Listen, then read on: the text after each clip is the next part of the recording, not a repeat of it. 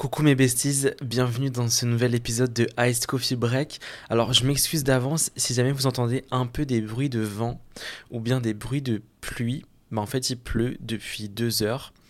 Et depuis deux heures, j'attends que la pluie s'arrête la pluie ne veut pas s'arrêter. J'ai décidé de commencer l'enregistrement quand même malgré tout. Et je me dis que même si on entend un peu, ça fera un petit bruit d'ASMR de détente, on va dire, de, de plus euh, dans ce podcast. Voilà. Donc euh, tout d'abord, désolé.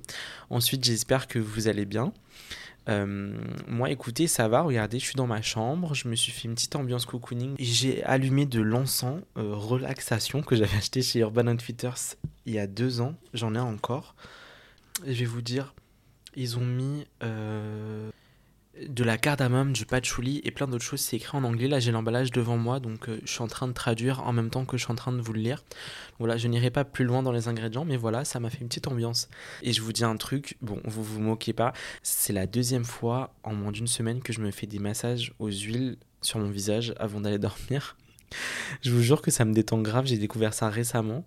Et en fait, je pensais pas que ça allait me détendre autant. Et en fait, c'est hyper agréable. C'est des huiles spéciales, hein. c'est des huiles pour le visage qu'on met à la fin de sa routine skincare, ça hydrate en même temps donc c'est hyper bien. Et moi au lieu de l'appliquer juste normalement avec mes doigts, ben, genre je fais des mouvements circulaires sur tout mon visage et ça détend grave les muscles de mon visage et après ben, je vais dormir un peu plus facilement que d'habitude. Donc voilà, je voulais partager ça avec vous. Autrement, écoutez, moi ça va, je voulais vous remercier aussi pour l'accueil que vous avez fait au premier épisode. J'étais vraiment hyper heureux en voyant bah, que beaucoup de gens l'avaient vraiment écouté et surtout que bah, vous aviez vraiment aimé. Et, euh, et en voyant ça, j'ai grave été effrayé. je suis vraiment malade. J'ai eu cette mécanique, mais vraiment sans le vouloir dans ma tête, où je me suis dit waouh, trop bien, ça marche et tout. Bon, on remballe tout, j'arrête. Tu vois, genre c'est. En fait, j'ai eu peur et je me suis dit, mais en fait, est-ce que les gens, ils ont vraiment écouté le podcast? Et je vous le dis parce qu'en soi, euh, je voulais qu'on en discute ensemble et ça va être le sujet de cet épisode. Alors que j'aurais pu juste célébrer cette bonne nouvelle et genre être content que plein de gens euh, l'aient écouté, je me suis dit, mais est-ce que les gens qui m'ont envoyé des retours, parce que du coup j'ai reçu plein de messages en mode c'est trop cool ce que tu as fait, merci beaucoup, machin, je me suis dit, c'est trop gentil, est-ce qu'ils ont vraiment écouté ou bien ils disent ça pour me faire plaisir? Et est-ce que les gens ils ont vraiment écouté mon podcast à moi ou bien ils ont écouté le podcast de quelqu'un d'autre en, disant que en pensant que c'est le mien? Enfin je sais pas. Genre j'ai grave trouvé plein d'hypothèses dans ma tête pour me dire que c'était pas forcément à moi que c'était dû le petit succès du premier épisode. Et voilà Et moi, en fait, j'ai toujours été comme ça depuis ma plus tendre enfance, on va dire. Et j'ai souvent douté de mes capacités à réussir des choses. Et, euh, j'ai surtout souvent trouvé des raisons totalement absurdes à ma réussite qui sont tout sauf la qualité de mon travail, en fait.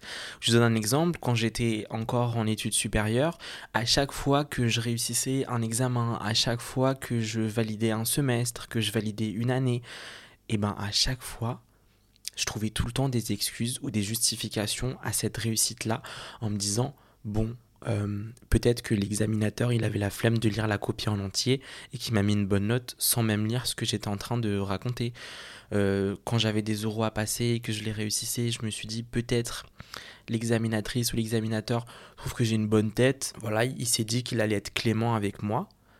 Euh, enfin voilà, plein d'excuses totalement, mais parfois rocambolesques. Hein. Et je pense que ce sentiment-là de culpabilité, de réussir des choses dans sa vie, que ça soit scolairement, professionnellement ou même personnellement, euh, il vient parce que on a ce manque de légitimité qu'on peut ressentir à n'importe quel moment de notre vie et qui reste souvent et qui nous tire vers le bas et qui nous empêche de faire encore plus de bonnes choses en fait on se contente au final de, de peu ou de moyennement peu, on va dire, parce que quand on a trop, on se sent coupable.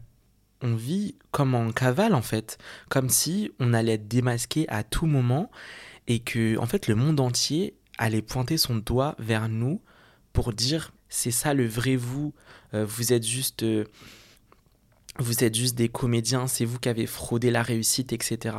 Et en fait, ce sentiment-là, c'est ouf parce qu'il m'accompagne vraiment tous les jours et dans tout ce que j'entreprends. Et, euh, et c'est sûrement pour ça, je pense que tout prend beaucoup plus de temps que ce que j'imagine à chaque fois, tu vois. Parce qu'avant de commencer un projet, on estime un peu dans sa tête le temps que ça pourrait potentiellement nous prendre quand ça pourrait se terminer. Et au final, c'est jamais respecté juste parce que, parce que en fait, on se ralentit soi-même. J'ai cette peur et cette impossibilité de croire en moi-même et en ma capacité à réellement réussir. Et en fait, c'est hyper compliqué ça à gérer au quotidien parce que comment on fait pour combattre ces doutes? Parce que les doutes, c'est humain, tout le monde en a. Et en fait, je pense que le doute, il est quand même assez sain. Je pense que c'est très bien, c'est même nécessaire de se remettre en question parfois, euh, parce que c'est ça aussi qui nous permet de grandir, d'évoluer. Mais si c'est trop, ça nous enterre, ça nous aide plus à avancer. Et vous voyez, je pense que ce doute et cette peur, elle est totalement naturelle et c'est une réaction même, je vais dire, naturelle de survie quand on arrive par exemple dans un environnement qui est nouveau, euh, qui est nouveau pour nous et qui va en fait créer des insécurités.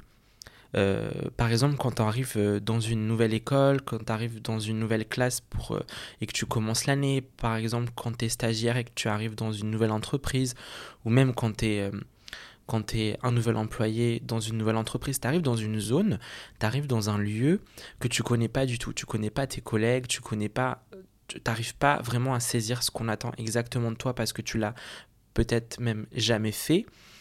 Forcément, tu doutes et tu as peur parce que tu n'es pas dans ta zone de confort et donc il y a plein de gens qui vont automatiquement beaucoup se remettre en question, remettre en question ses compétences pour se protéger en fait. Euh, pour se protéger d'un éventuel échec. Parce que forcément, quand on entreprend des choses, on n'est pas forcément obligé de les réussir tout de suite. Moi, comme j'ai peur de ça, eh ben, je vais automatiquement douter de mes compétences pour me dire au moins, eh ben, j'avais raison de douter. Au moins, si jamais ça arrive, c'est pas grave parce que de toute façon, je l'avais anticipé, c'est pas grave de douter. Je vous donne un exemple. Moi, ma dernière année euh, à l'école, je l'ai faite euh, en alternance. Enfin, c'était un poste d'apprentissage. Et euh, donc j'ai passé des entretiens, etc. Mais moi souvent en entretien, j'arrive hyper préparé parce que j'ai peur tout le temps de ne pas être suffisant, de pas être assez. Donc j'arrive tout le temps méga préparé. Bah là du coup ça s'est bien passé parce que j'ai eu le poste d'apprentissage. Mais c'est vrai qu'en sortant, bah ça s'était plutôt bien passé j'ai ressenti une, assez bonne alchimie avec ma, la recruteuse. Je me suis quand même grave remis en question. Euh, comment dire Parce que j'avais l'impression de pas être moi. Enfin, j'avais l'impression de d'avoir bluffé la personne, enfin de, de lui avoir fait croire que, j'étais quelqu'un d'autre. Alors que c'est faux, cette personne que, que j'ai montrée, c'était totalement moi. Mais comme je l'avais travaillé en avance, euh, j'avais fourni des efforts pour être la meilleure version de moi-même possible pour cet entretien-là, en sortant, j'avais grave l'impression d'être une fraude. C'est ouf. Et finalement, bah, j'ai eu, le poste d'alternant. Et quand je suis arrivé, c'était dans une rédaction euh, parisienne. En fait, quand je suis arrivé dans l'entreprise, je me suis dit, mais j'ai rien à faire là. Tu vois, ça, je ne l'ai pas forcément montré à mes collègues et tout ça, parce que, bah, normalement, enfin, faut quand même garder la face, tu vois. Mais euh, au plus profond de moi-même, je ressentais cet énorme inconfort euh, et, j'avais limite l'impression d'avoir volé ma place là-bas, qu'ils auraient pu la donner à quelqu'un d'autre et que ça aurait été fait pareil, voire mieux. J'avais pas confiance du tout en mes capacités, euh, alors que j'avais été recruté exactement pour celle-ci, tu vois finalement, je vous rassure, ça s'est très bien passé au final. J'ai pu m'acclimater totalement et euh, au bout de quelques semaines, quelques mois, euh, j'étais beaucoup moins timide, on va dire, euh, et, et, tout s'est très bien passé. Mais même au début, ça se passait très bien. C'est juste que moi, je le portais tellement euh, en fait, ça me tenait tellement à cœur de bien faire, de bien faire les choses, de réussir, etc., que j'investissais tellement d'énergie euh, physique, émotionnelle, que même quand je rentrais chez moi, j'étais crevé totalement parce qu'il fallait que je sois dans mon rôle, dans mon rôle de personne qui réussit les choses, dans mon rôle de personne bon employé, on va dire, qui, qui arrive à, à, à faire les tâches qu'on lui demande de faire correctement, tu vois. Et ça, en fait, ça prend énormément d'énergie parce que tu dois, un, faire les tâches qu'on te demande de faire, et deux, réussir à prétendre que tu es capable de le faire. Alors que oui, tu es capable de le faire, mais il faut que tu te le prétendes, faut le prétendre, il faut le montrer aux yeux des autres, et, aussi il faut, il faut se convaincre soi-même en fait. Et cette énergie où tu vas essayer de te convaincre toi-même que tu es capable de faire les choses, et eh ben c'est fatigant quoi. Parce qu'il y a, enfin, je sais pas comment dire, mais il y a quelques jours, j'ai regardé Zootopie. J'adore ce dessin animé, je l'ai regardé trois fois. Et du coup, ça m'a rappelé ça. Et en fait, parfois, je veux trop être Judy de Zootopie. Pour ceux qui n'ont pas regardé le dessin animé, je le résume rapidement. Et d'ailleurs, allez le voir, je vous le conseille vraiment, il est incroyable ce dessin animé. En gros, le dessin animé, c'est une ville composée uniquement de citoyens animaux. Et en gros, euh, ils, vivent, ils cohabitent ensemble. Il y a plein d'animaux totalement différents. Et, euh, ils sont euh, en gros civilisés dans le sens où genre euh, ils ont une conscience, ils parlent, ils, travaillent, etc. en fait, dans cette société-là, chaque catégorie d'animal, on va dire, va accomplir les tâches qu'on lui a assignées. Par exemple, si vous êtes euh, un lapin, vous allez être genre éleveur de carottes. Si vous êtes euh, tigre, vous allez être dans la police. En fonction de la puissance de l'animal, on va attribuer des tâches dans la société. Et en fait, Judy, c'est un lapin et elle, elle veut absolument être policière. Sauf qu'il n'y a jamais aucun lapin qui a été policier policier parce que c'est considéré comme un animal assez faible qui normalement doit faire d'autres tâches. Et elle, en fait, pendant tout le dessin animé, elle va se battre pour être officier de police. Ça aurait été. Enfin, cette mentalité-là, elle est vraiment incroyable parce qu'elle est vraiment innocente et naïve dans, dans, le sens où, genre, elle se dit euh, Je veux faire ça, on m'en empêche, je ne comprends pas pourquoi, je vais réussir à le faire quand même. Et en fait, notre vie, elle serait tellement plus simple si on se posait, si on se posait pas autant de questions que ça sur si on est capable de faire des choses ou pas et que genre juste on les faisait. En fait, il faut essayer de se convaincre qu'on en est capable. Pas pour faire semblant en mode oui, moi je suis vraiment sûr que je suis capable de faire les choses en mode fake it, fake it till you make it. C'est même pas ça en fait. C'est que finalement, je suis quasiment sûr qu'on est capable quand même de le faire pour de vrai et qu'on n'a même pas besoin de faire semblant. Parce qu'au final, la question c'est quand nous, on a tous ces doutes-là sur, euh, sur nous-mêmes, Comment on fait pour réussir quand même à hum, trouver la motivation de réaliser tous ces objectifs, tous ces projets? On lutte doublement. On, lutte pour se convaincre que ce qu'on fait est bien et aussi on lutte pour mener à bien son projet. Donc en fait, c'est encore une nouvelle énergie. Et en fait, c'est doublement de l'énergie dépensée pour au final arriver au même point. En retard en plus, c'est ouf. Faut pas qu'on lutte pour l'éradiquer totalement ce doute parce que c'est quand même grâce à ça que qu'on progresse encore dans la vie et aussi qu'on reste vraiment humble dans nos réussites. En revanche, je pense qu'il faut vraiment essayer de travailler sur l'image qu'on a de nous-mêmes pour justement limiter les répercussions négatives que toutes ces émotions-là, vont avoir sur nos vies. Et parce que sinon, enfin moi je sais que ça me met dans des états catastrophiques et ça me ça me ça m'empêche vraiment d'avancer aussi vite que j'aimerais. Mais enfin Va renégocier ton salaire si tu le veux. Va réviser ton examen parce que tu sais que tu peux potentiellement réussir. Va à cette compétition sportive en étant vraiment confiant dans tes capacités. Va en fait. Si tu en as vraiment envie, fais-le et arrête de te remettre trop en question, s'il te plaît. Et ça, je le dis pour toi comme pour moi. Euh, vous savez, je pense que vous avez tous connu ça. C'est comme au collège, toutes les classes ont eu cet élève-là. Un élève qui est hyper brillant, mais qui se sabote totalement parce que ses amis, enfin son groupe d'amis va en gros lui faire comprendre que c'est pas bien de réussir. On a tous eu cet élève-là dans notre classe qui finalement va plier sous la pression et va totalement arrêter de travailler euh, juste parce que les gens lui ont fait comprendre que il fallait pas qu'il soit euh, enfin qu'il fallait pas qu'il réussisse. Et moi franchement, je trouvais ça terrible à chaque fois que je voyais qu'une personne était prise pour cible comme ça, euh, parce qu'elle avait envie, elle avait tellement envie de, de s'intégrer dans son groupe d'amis qui au final n'était pas un bon groupe d'amis pour lui, parce que normalement des vrais amis te tirent vers le haut. Lui en l'occurrence c'était pas du tout le cas. Et, euh, et du coup j'avais quand même beaucoup de peine pour ce, ce type de personne-là, parce que je pense que aujourd'hui encore, ça lui laisse des séquelles terribles. Parce que certes, c'est le collège, c'était il y a très longtemps. Euh, mais cette personne-là, en grandissant, elle a tellement en fait intériorisé le fait que, que réussir c'était négatif qu'elle va s'empêcher de réussir toute sa vie. Elle va se mettre des bâtons dans les roues qui font que ça va vraiment l'empêcher de réussir. Et je pense que les gens à qui on, a fait vivre ça au collège, en devenant adultes, ils continuent à avoir ces barrières mentales. Ça les fait encore plus culpabiliser que nous de, réussir. Alors grâce à Dieu, moi j'ai pas vécu ce traumatisme-là en étant euh, collégien, mais j'imagine que qu'aujourd'hui encore c'est le cas dans les collèges. Donc par exemple là, si vous êtes collégien et tout, ne vous laissez jamais influencer négativement par des gens qui vous empêchent de réussir et de travailler. Travaillez comme vous en avez envie et n'ayez jamais honte de réussir les choses. S'il vous plaît. Si vous êtes ou vous avez été cet élève-là, sachez que vous êtes absolument pas faible, c'est la société autour de vous qui est trop faible. C'est juste que vous étiez à ce moment-là très mal entouré. Et surtout quand on est jeune, on ne prend pas forcément les meilleures décisions pour soi parce qu'on vit beaucoup à travers le regard des autres. Quand on est jeune, mais quand on est adulte aussi. Mais beaucoup quand on est jeune, malheureusement, parce que c'est à ce moment-là aussi qu'on se, qu'on se construit. Euh, donc non, vous n'êtes pas du tout faible. Euh, je vous souhaite vraiment de reprendre le contrôle totalement et de décider pour vous-même ce qui est meilleur pour vous et pas et, de d'arrêter de et en fait de ne pas laisser les autres décider pour vous et euh, vous savez là je, je, me fais la réflexion je pense que mon envie de constamment bien faire les choses et ma peur de l'échec elles sont finalement intimement liées alors que c'est deux choses qui vont pas du tout ensemble et qui ne peuvent pas coopérer en fait.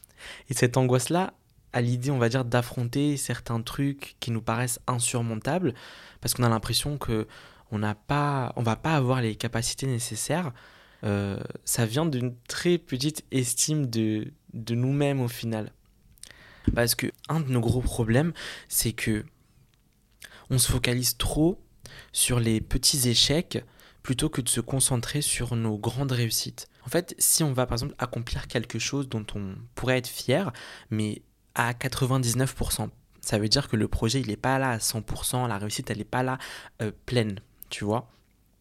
Et bien plutôt que d'être heureux, d'être arrivé quasiment jusqu'à la ligne d'arrivée, jusqu'à la réussite totale, et ben on va se considérer en échec. Sauf que mathématiquement parlant, 99%, c'est une réussite il faut aussi euh, se, rassurer sur nos échecs. Il faut qu'on réussisse, euh, parce que quand bien même un projet est un échec ou bien on rate des choses, il faut réussir à se convaincre que quand on tente des choses, c'est normal de rater. En fait, ce qui va être important, c'est ce qu'on en tire comme apprentissage. je vous donne un exemple de quelque chose qui, sur le moment, m'avait extrêmement frustré, mais qui avec que j'avais considéré comme un vrai échec, mais qui avec du recul m'a apporté tellement de choses positives que finalement je suis extrêmement reconnaissant que ça se soit passé comme ça quand je suis arrivé en master, euh, quand tu es étudiant boursier, et si tu le souhaites, il y a certains, euh, on va dire, postes de stage qui sont réservés aux étudiants boursiers. C'est un très petit nombre. Et en gros, pour y avoir accès, il faut euh, faire un dossier quand tu arrives dans le master. Parce qu'au final, il y avait genre, je pense, trois postes. Et dans la promotion, en tout, on était genre une vingtaine de boursiers, il y en avait peut-être 15 qui étaient intéressés par les postes. Forcément, tout le monde n'est pas pris, donc il euh, fallait faire un dossier, etc. Le problème, c'est qu'on on avait été prévenu pendant l'été, et euh, du coup, moi, j'avais vraiment envie de ça parce que quand tu es étudiant boursier, surtout à l'époque, tu vraiment es en galère d'argent. En fait, quand on a accédé à ce stage-là, on était beaucoup mieux rémunéré qu'un stage normal. On avait ce privilège-là, qui est très rare quand tu es étudiant boursier. Donc vraiment, j'avais vraiment envie d'en profiter. Le délai final pour rendre euh, sa candidature, c'était euh, le 27 ou le 28 août, un truc comme ça, à genre 9h du matin. Moi, à ce moment-là, j'étais encore en vacances et du coup, j'avais pas fait attention à la, à la deadline exacte. J'avais retenu la date dans ma tête, je savais que c'était le 28 mais en revanche, je n'avais pas retenu que c'était maximum 10 heures du matin. Du coup, moi, j'avais envoyé mon dossier dans la journée, je pense qu'il était genre 16 ou 17 heures. Et là, j'ai reçu un mail de refus automatique. Et j'étais hyper énervé d'avoir passé énormément de temps pour qu'au final, ça soit une histoire d'heures. Euh, donc moi, j'étais hyper frustré de ça. Et j'ai vraiment vécu ça comme un, comme un échec parce que je me, suis, senti hyper bête en fait de me tromper sur une heure. Et donc à la rentrée, j'étais parti voir l'assistante euh, qui s'occupait de, de, ça et je lui avais demandé euh, est-ce que c'est pas possible de faire quand même passer mon dossier, etc. Je suis vraiment parti comme un conquérant pour négocier, mais elle m'a arrêté net. Elle m'a dit je sais pourquoi vous venez me voir, euh, c'est non. Alors que je venais même pas, enfin je venais d'ouvrir la bouche en mode j'ai dit bonjour et elle m'a dit non. Et j'ai dit mais elle a dit non. Et j'ai dit, mais j'ai même pas encore expliqué. Elle m'a dit, mais je sais pourquoi vous venez me voir. Et c'est non. Euh, la règle, c'est la règle, c'est comme ça pour tout le monde. Et euh, à ce moment-là, je voulais pas l'embêter plus que ça, donc j'ai dit ok. Et, euh, et je m'en suis grave voulu d'avoir raté ça. Au final, mon, mon stage, enfin c'était pas vraiment un stage, du coup c'était un apprentissage, je l'ai fait dans, le, dans, un, dans un autre endroit qui m'a vraiment beaucoup plus plu. Là-bas j'étais vraiment plus dans mon univers, j'étais vraiment heureux de travailler là-bas et je sais que si j'avais eu le stage que là du coup j'ai raté, j'aurais vraiment pas été heureux en fait. Parce que au final ça me correspondait pas du tout. Et euh, et je pense que j'aurais eu un avenir un peu différent de ce que j'ai maintenant pas sans parce que c'est pas forcément ça qui va changer à 100% euh, toute ma vie. Mais je pense que le fait d'avoir raté ça et d'avoir eu autre chose après qui me correspondait beaucoup mieux euh, ça m'a ouvert encore d'autres portes, ça m'a fait rencontrer encore d'autres personnes qui m'ont amené vers encore d'autres choses et que j'aurais pas forcément soupçonné comme ça. Ça m'a donné une différente vision de moi-même, de mon travail, de ce que j'attendais au niveau professionnel que j'aurais pas forcément eu si j'avais du coup déposé le dossier à l'heure. Comme quoi, il faut vraiment quand même relativiser beaucoup de choses. Et je pense rien n'arrive euh, vraiment par hasard au final. Et finalement, notre succès, il réside vraiment avant tout dans notre capacité à accepter nos défaites, comme celles que je viens de vous raconter, à les comprendre aussi et, à apprendre d'elles.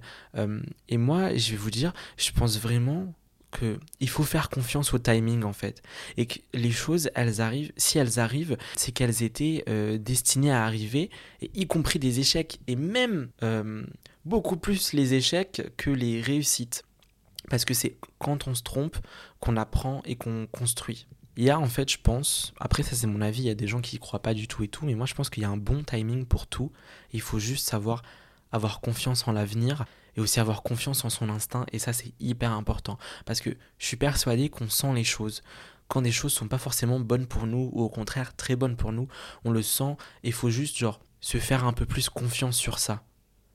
Ayez confiance dans le timing, ayez confiance en vous-même je vous jure que vous êtes vraiment à l'heure dans votre propre vie et surtout vous êtes pile au bon endroit pour apprendre ce que vous avez à apprendre ce jour-là. Et je pense qu'il faut aussi qu'on réussisse à rationaliser notre succès et à se dire que c'est pas possible que autant de temps dans notre vie on ait eu des succès et que à chaque fois ça soit dû à tout sauf à notre talent mais plutôt au hasard. Parce qu'au bout d'un moment, je veux bien qu'une réussite soit due au hasard, mais moi, du haut de mes 26 ans, faut que je me persuade là vraiment, là en, vous le disant, faut vraiment que je réussisse à me persuader que c'est pas possible que pendant 26 ans de vie, tout soit dû au hasard. C'est complètement aberrant. Et pour autant, c'est ce que je pense un peu. Ou euh, je le pense pas tout le temps non plus, j'abuse, euh, j'abuserai en disant ça, mais je le pense souvent. Euh, et voilà. En fait, comment on fait pour se persuader que ce qu'on fait, c'est bien? Comment on fait pour se persuader qu'on fait bien les choses et qu'on mérite ce succès-là? C'est c'est dur parce que il y a un décalage en fait entre l'image qu'on a de nous, donc en fait ce qu'on se ment à soi-même, et, et l'image qu'on reflète vraiment, c'est-à-dire ce que les gens voient de nous. Et bizarrement, dans ce décalage-là, c'est ce que les gens voient de nous qui est plus vrai que la manière dont on se voit nous-mêmes. Parce qu'au final, quand on fait des choses avec beaucoup d'appréhension, beaucoup de peur, euh, quand on va, en enfin, quand on avance vraiment à reculons vers les choses parce qu'on a peur de les faire, etc., mais qu'on les fait quand même, la personne en face de nous, elle a aucune idée de tous les doutes qu'on pourrait avoir dans nos têtes. Elle voit juste qu'on réussit à faire les choses, point. Et tout ça, ça veut pas, enfin, tous ces doutes, toutes ces peurs, tous ces questionnements qu'on pourrait avoir sur les objectifs qu'on veut atteindre et tout ça, ça veut pas dire qu'on fait jamais rien dans notre vie, tu vois. Parce que la manière dont je l'explique, on pourrait croire que, à force de se mettre autant de barrières, etc., on fait plus rien. Mais non, euh, on fait quand même des choses. On fait. Je pense que toute cette angoisse-là, ça peut nous empêcher de faire certains trucs, mais on en fait d'autres. Le problème, c'est que à la ligne d'arrivée, on arrive complètement épuisé alors qu'on devrait arriver victorieux et fier. Et c'est en ça que je me dis, le problème c'est pas toujours dans la réalisation des choses, mais c'est surtout dans l'appréciation de celles-ci. En gros, à mon avis, on ne se donne absolument pas assez de crédit. On ne se célèbre pas assez. Notre estime de nous-mêmes, elle baisse alors qu'elle devrait gonfler avec tout ce qu'on réussit à accomplir. Et surtout, et c'est ça le pire, ce que nous on réussit à accomplir et qu'on ne célèbre pas, on l'applaudit chez les autres. Une personne qui réussit la moitié de ce que toi ou moi on aurait réussi, on l'aurait félicité, mais de manière sincère. Là, je vous parle pas de, choses d'hypocrisie, etc. Moi, je suis pas comme ça.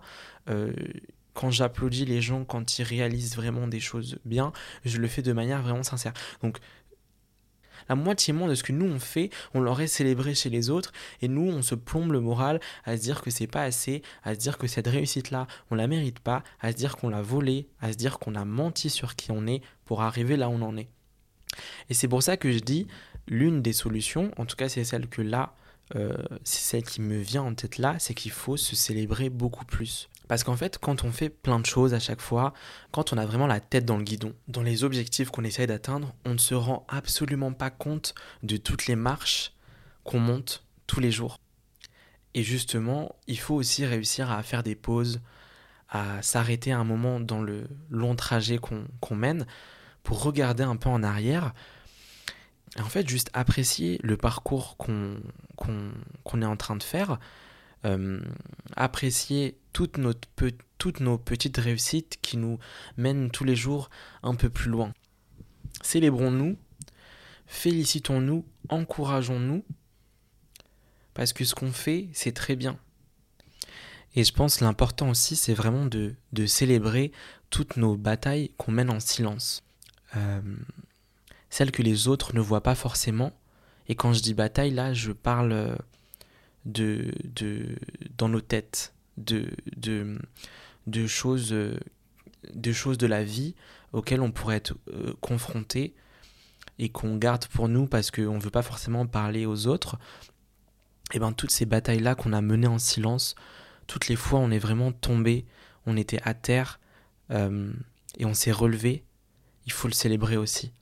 Et ça, on a tendance à l'enfouir en nous, à le cacher, parce que déjà on n'en parle pas aux autres, mais ça ne nous empêche pas de nous le garder en tête que ce moment-là, euh, j'étais vraiment au plus bas et j'ai réussi à m'en sortir. C'est pas une honte de d'être euh, vraiment au plus bas et de s'en sortir comme ça. C'est même une fierté qu'on devrait avoir. Donc célébrons-nous même, célébrons ça aussi. On s'en est sorti les gars. C'est ouf ça veut dire qu'on est capable de s'en sortir encore. Ça veut dire qu'on est capable de beaucoup de choses qu'on soupçonne pas du tout. C'est dans nos souffrances les plus intimes qu'on va réussir à, à, à, à, prendre conscience de ce qu'on accomplit euh, pour que notre estime de nous, elle soit beaucoup plus importante que nos doutes. Les doutes restent, mais l'estime est plus importante. Voilà mes besties, sur ces belles paroles, cet épisode 2 touche déjà à sa fin. J'espère que vous étiez content de partager ce petit moment avec moi encore aujourd'hui. J'espère qu'il y aura encore d'autres moments qu'on va partager ensemble euh, plus tard. Euh, n'hésitez pas, si ce n'est pas déjà fait, à vous abonner au flux de podcast euh, sur l'application où vous l'écoutez, à mettre 5 étoiles si vous avez apprécié l'épisode. Si jamais vous avez des gens dans votre entourage qui ont besoin d'entendre ce qu'on se raconte ici, n'hésitez pas à leur partager, euh, n'hésitez pas à me faire encore vos retours, à me dire ce que vous avez apprécié. Si jamais vous avez des envies ou des sujets euh, que je pourrais potentiellement traiter par la suite, n'hésitez pas à me l'indiquer aussi, je le ferai, j'en prendrai compte vraiment avec plaisir. Voilà, je vous fais de gros bisous et surtout vraiment prenez soin de vous prenez du temps pour vous.